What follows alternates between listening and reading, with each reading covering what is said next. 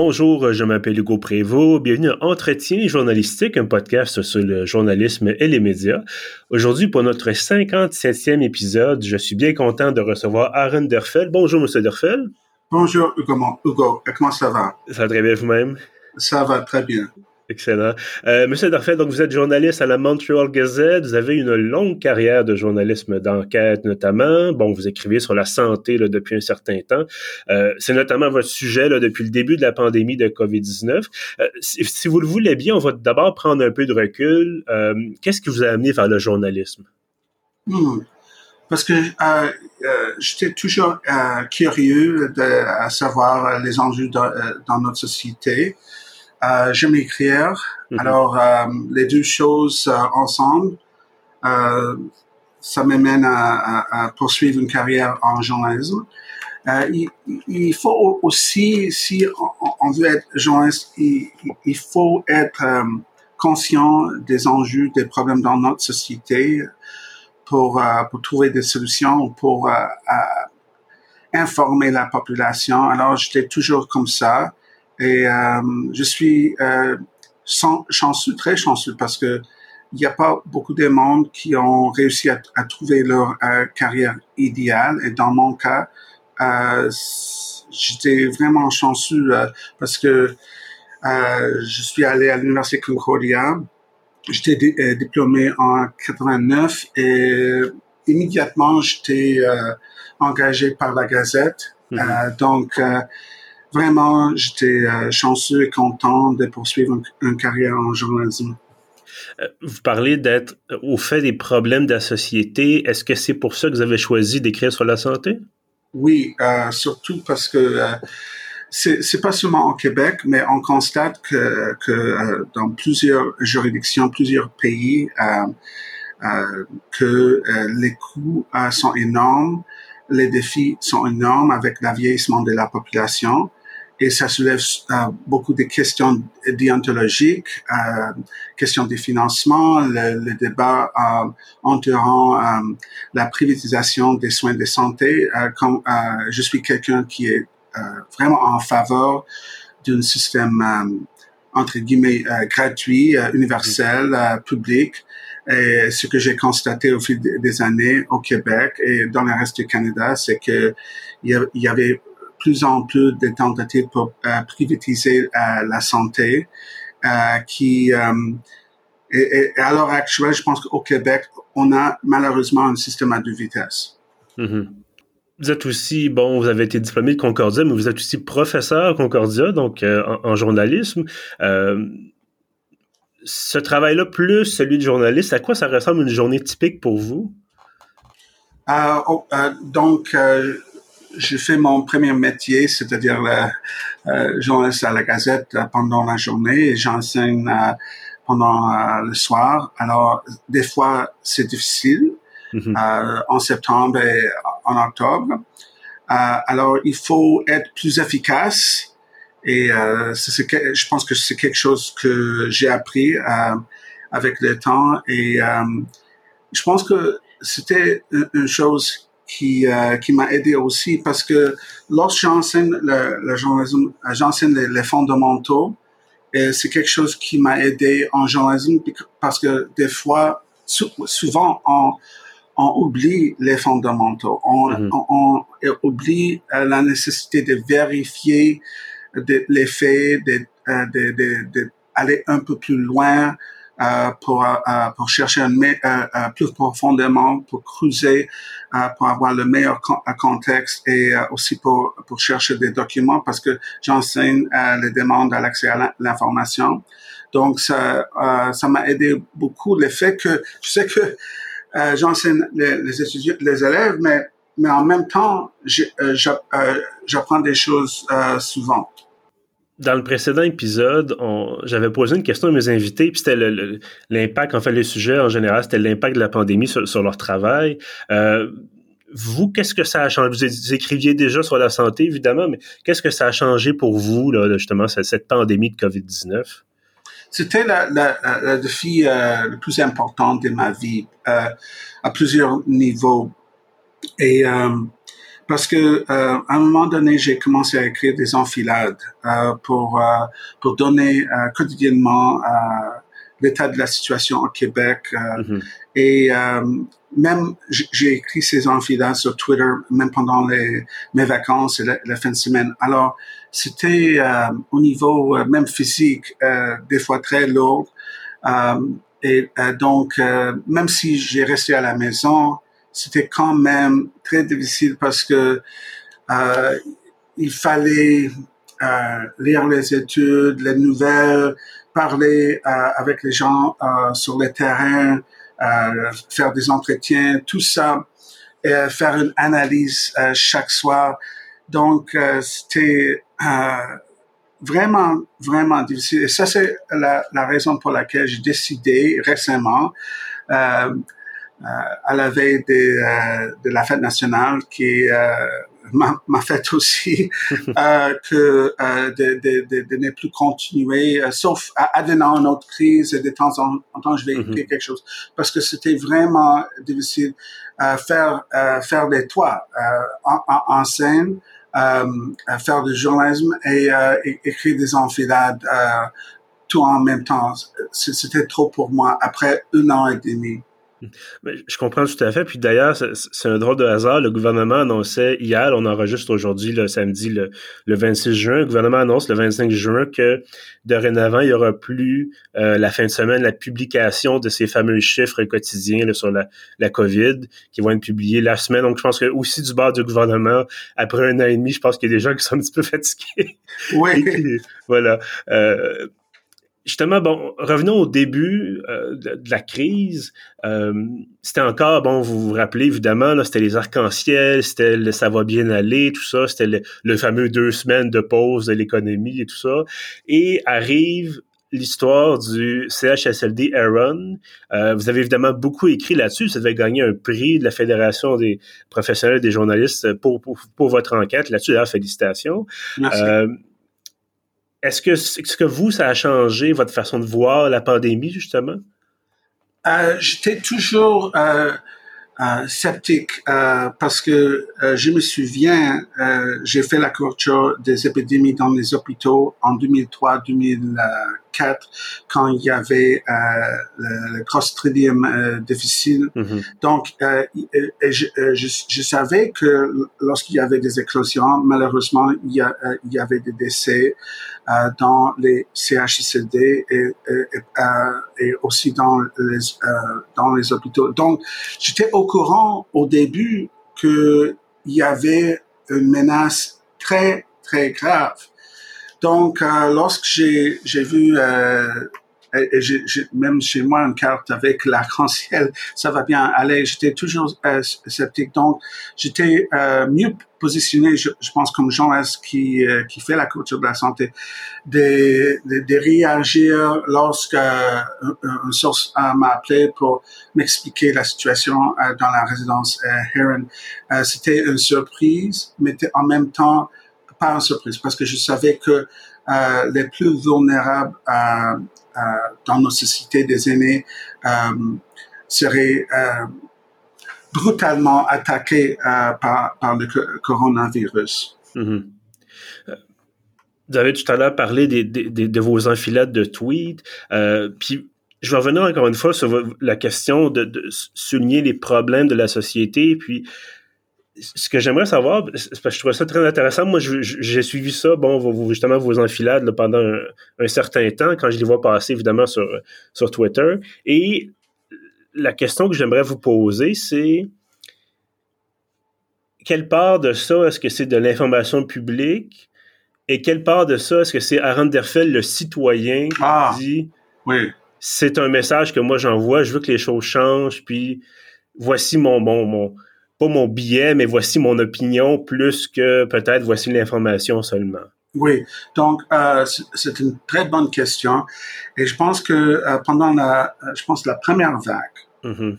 rappelons en, euh, en printemps 2020, comme le premier ministre a tenu une conférence de presse pour avancer les dates pour la réouverture des écoles il n'a pas cité des, des bons critères, des, des critères scientifiques.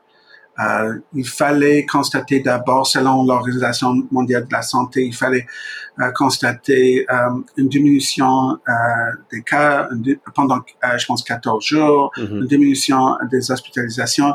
Mais c'est quelque chose que le Premier ministre n'a pas cité. Il a cité une, selon lui, une stabilisation des, des, des, décès dehors les CHSLD, quelque chose que j'ai trouvé étrange. Donc, euh, euh, j'ai écrit un enfilade euh, que j'ai terminé avec euh, avec la, phrase en anglais God help us mm-hmm. parce que et, donc j'ai sorti un peu de, de, ma réserve journalistique parce que en même temps j'étais journaliste mais en même temps j'étais citoyenne et je me sentais un peu je me voyais un peu comme étant donné que je, je, je, suis journaliste, un peu comme influenceur. Donc, euh, je voulais euh, avertir la population, avertir le gouvernement que c'était pas quelque chose qui était une, bonne décision. Euh, rappelons que à l'époque, le premier ministre a parlé des, euh, des, des euh, de chercher une immunité euh, collective pour pour aller euh, pour avoir des enfants pour pour, pour envoyer les enfants à l'école sachant que certains élèves attraperaient le virus et avec ça, on, pourrait bâtir l'unité collective. Mais on sait, on, sait que maintenant, c'était, c'est quelque chose qui est presque impossible à faire. Et au niveau déontologique, c'était très, très euh, douteux. Donc, euh, c'est euh, c'est quelque chose que j'ai j'avais plus une marge de manœuvre avec les enfilades. Mm-hmm. euh, donc, euh, étant donné qu'on était dans un état d'urgence euh, très très sévère, sans précédent, les, les vies étaient en,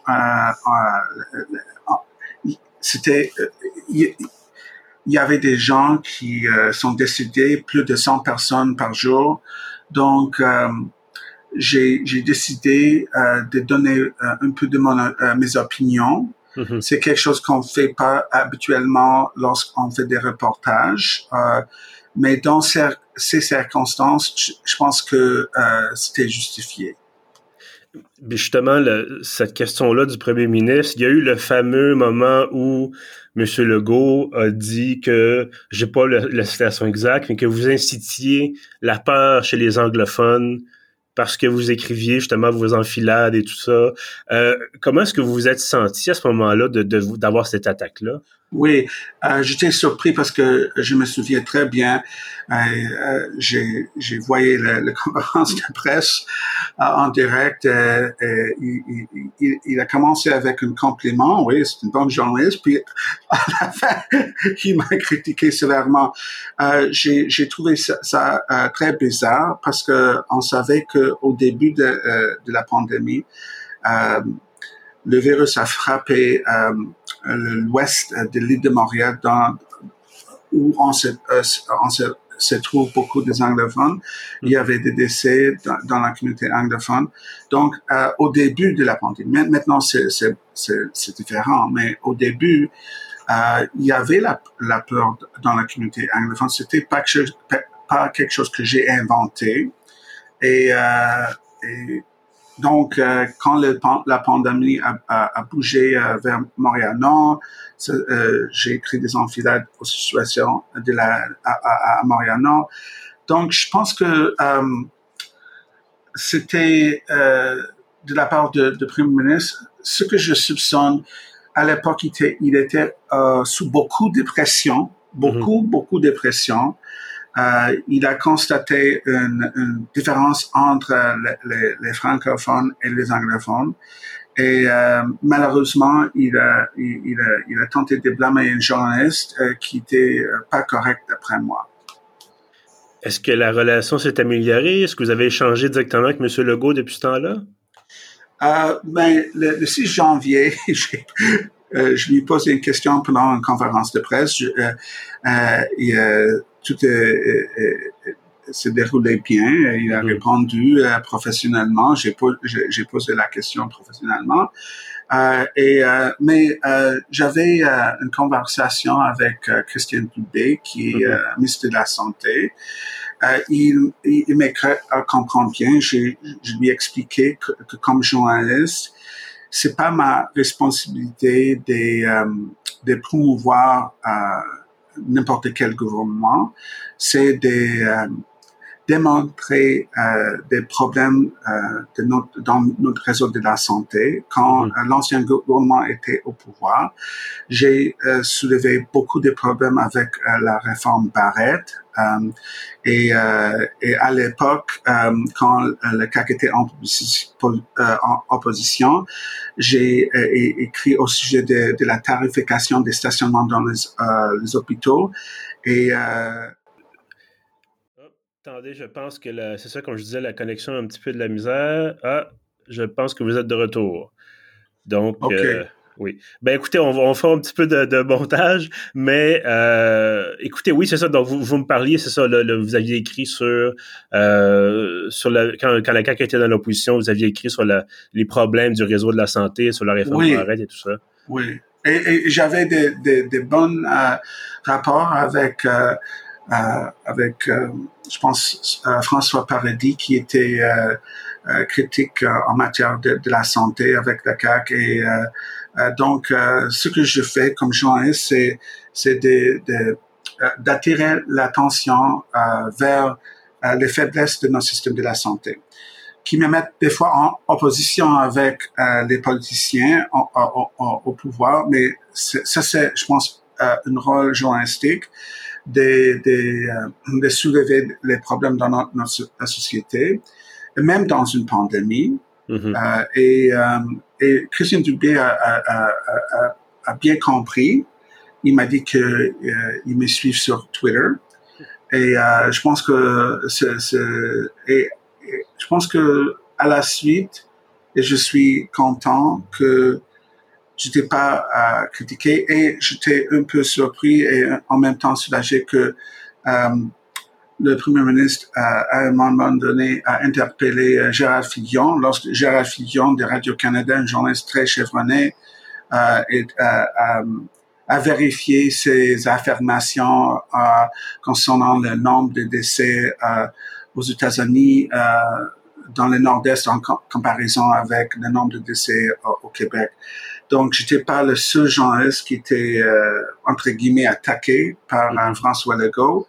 Euh, et donc, je pense pas que c'est c'est une euh, c'était une, question linguistique, un enjeu euh, linguistique anglophone, euh, francophone. c'était plutôt une question journalistique.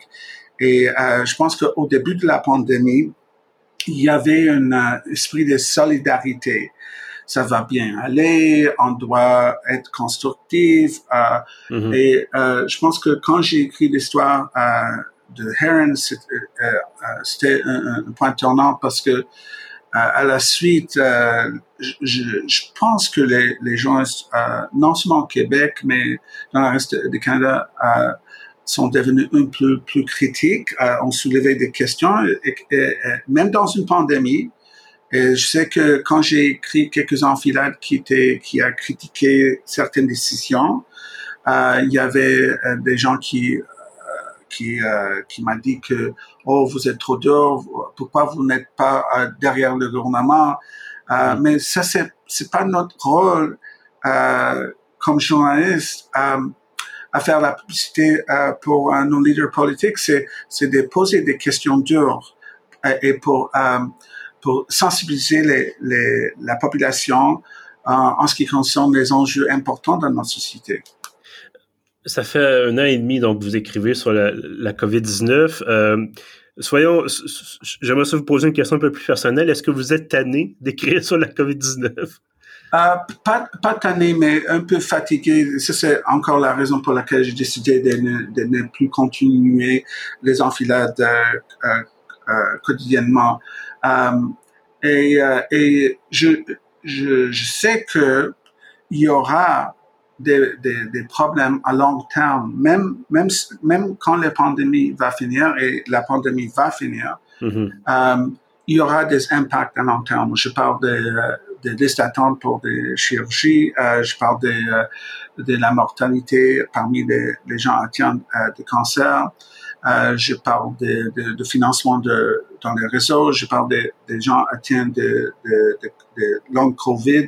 Donc, euh, euh, je, je sais que euh, pour, pour la majorité des journalistes, à un moment donné, ils vont, ils vont pas écrire sur la COVID-19, mais moi, comme journaliste de la santé, je vais continuer à écrire sur la COVID-19 et c'est, c'est pas quelque chose avec lequel je suis frustré. Je sais que c'est encore, c'est, c'est très, très euh, fascinant aussi d'observer quelque chose, euh, un événement comme ça qui, qui a frappé euh, euh, la Terre après, après plus, plus, de, à peu près 100 ans. La dernière pandémie comme ça était en 1999, mm-hmm. 1919. et, et puis,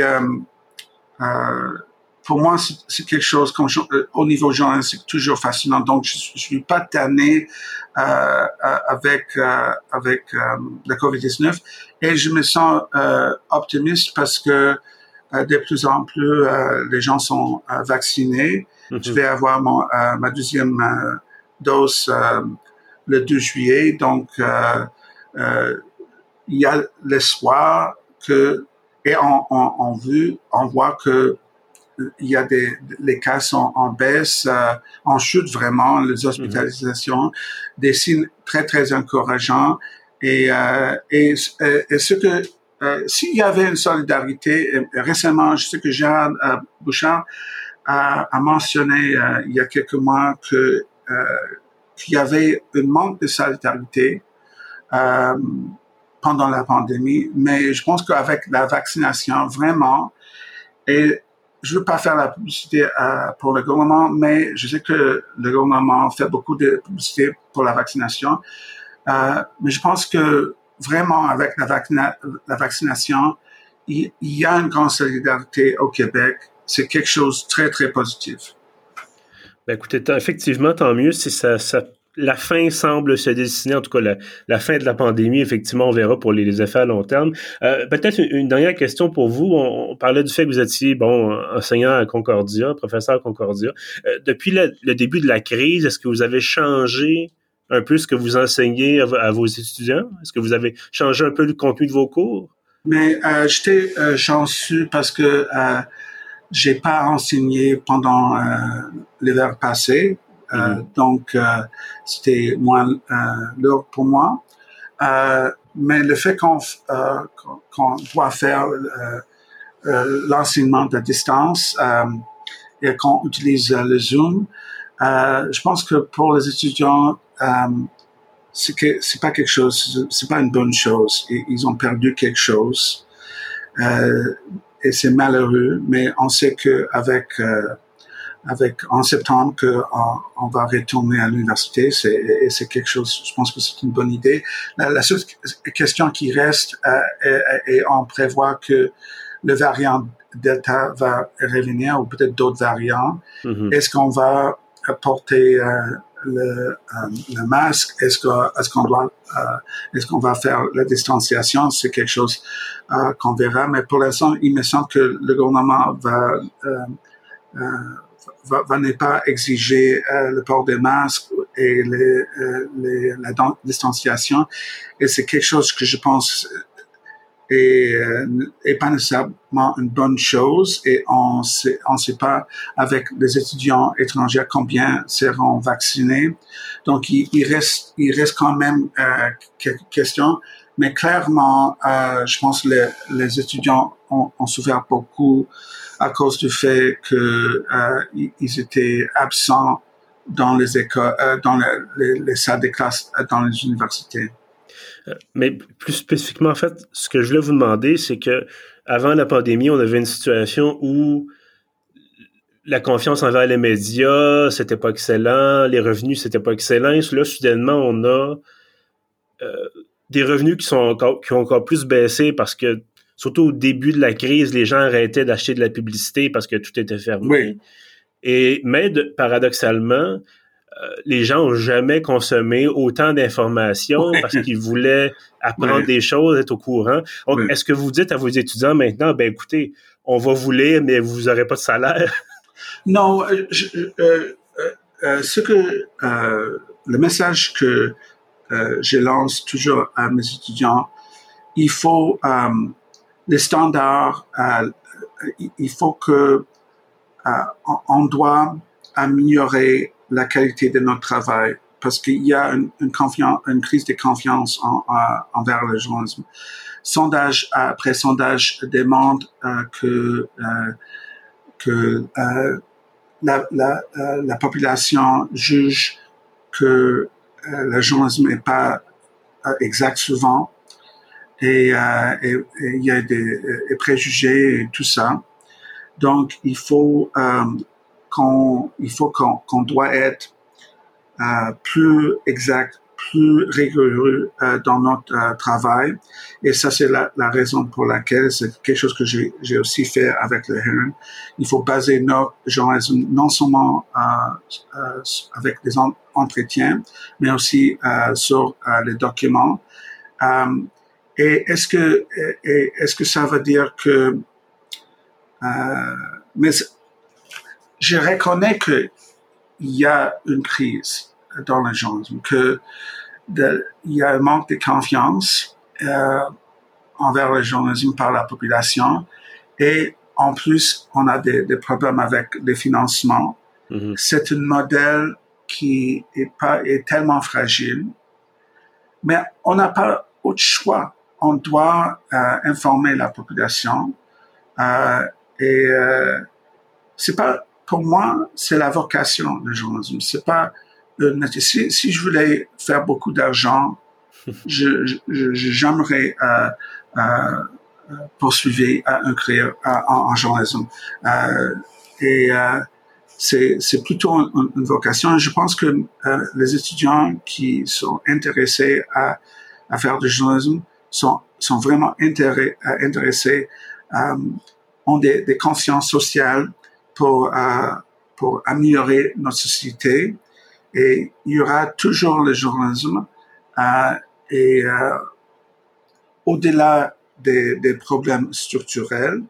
Mais récemment, euh, Google a, a, a, fait des ententes avec, je pense, quelques journaux euh, dans lesquels, je sais pas au Québec, mais euh, mais il y a toujours l'espoir et il y, a, il y aura toujours la nécessité. C'est quelque chose que la pandémie a démontré il y aura toujours la nécessité d'avoir le journalisme, mais on doit améliorer le, le, la, qualité de notre travail, sûrement. Aaron Derfel, journaliste à Montreal Gazette, merci beaucoup d'avoir été avec nous aujourd'hui. Oh, ça m'a fait plaisir énormément, à Hugo. Et à tous ceux qui nous écoutent, évidemment, merci d'avoir été là. Vous pouvez trouver tous nos anciens épisodes sur pief.ca. On est également sur Balado Québec, sur Spotify, sur Apple Podcast et sur Google Podcast. Je vous dis merci et à bientôt.